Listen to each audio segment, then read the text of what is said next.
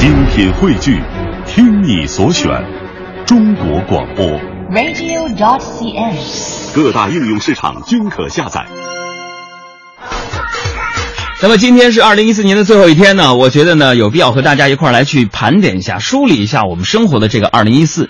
那么在过去的一年当中呢，啊，我们中有多少人变成了手机党？每天我们都在刷屏当中度过，是吧？在朋友圈里边，早起的人负责刷屏，晚起的人只能被刷。从年初的红包到年末的圣诞愿望纸，朋友圈在这一年来呢，被各种玩法折腾的够呛。所以下面我们就来看一看我们到底有多无聊。以下内容按照时间排序，烦人程度不分彼此。第一，抢红包。年初微信推出的红包让朋友们朋友圈里炸开了锅，手快有，手慢无。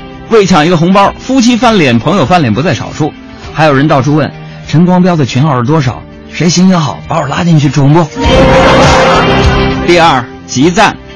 亲们，帮忙点赞，集够六十八个赞送电子狗一台，点九十八个赞送导航仪一台。哎，类似这样的活动，当时唬了不少人的赞。你就不想想，他驾照还没考呢，他要导航仪干什么？第三呢，一个关键词叫二零四八，警察叔叔呢就是这个游戏啊，多少次地铁坐过站，我就是因为他废寝忘食，终于玩到了二零四八。朋友圈的四零九六、八幺九二都又出现了，闲人真够多的。第四就是脸萌啊，脸萌的出现呢，让那些长相中等偏下的我啊们，也勇敢的晒出了自己的脸啊。不过说到底呢，还是不自信。你看到女神的头像，什么时候不是她本人的高清无码美照呢？这个另外一个就是群发测试啊，好久不联系的朋友突然发条微信过来，别以为他是想你了，人家只不过是发送群发测试，你在不在他的好友当中而已。人与人之间的基本信任到底去哪里了呢？还有在二零一四年非常流行的一句话就是“逼死处女座”。随着处女座们开始过生日，大家好像集体商量好了一样，纷纷换成带红色角标的微信头像，号称要以此调戏强迫症，逼死处处女座的小伙伴。你多大仇多大怨呢？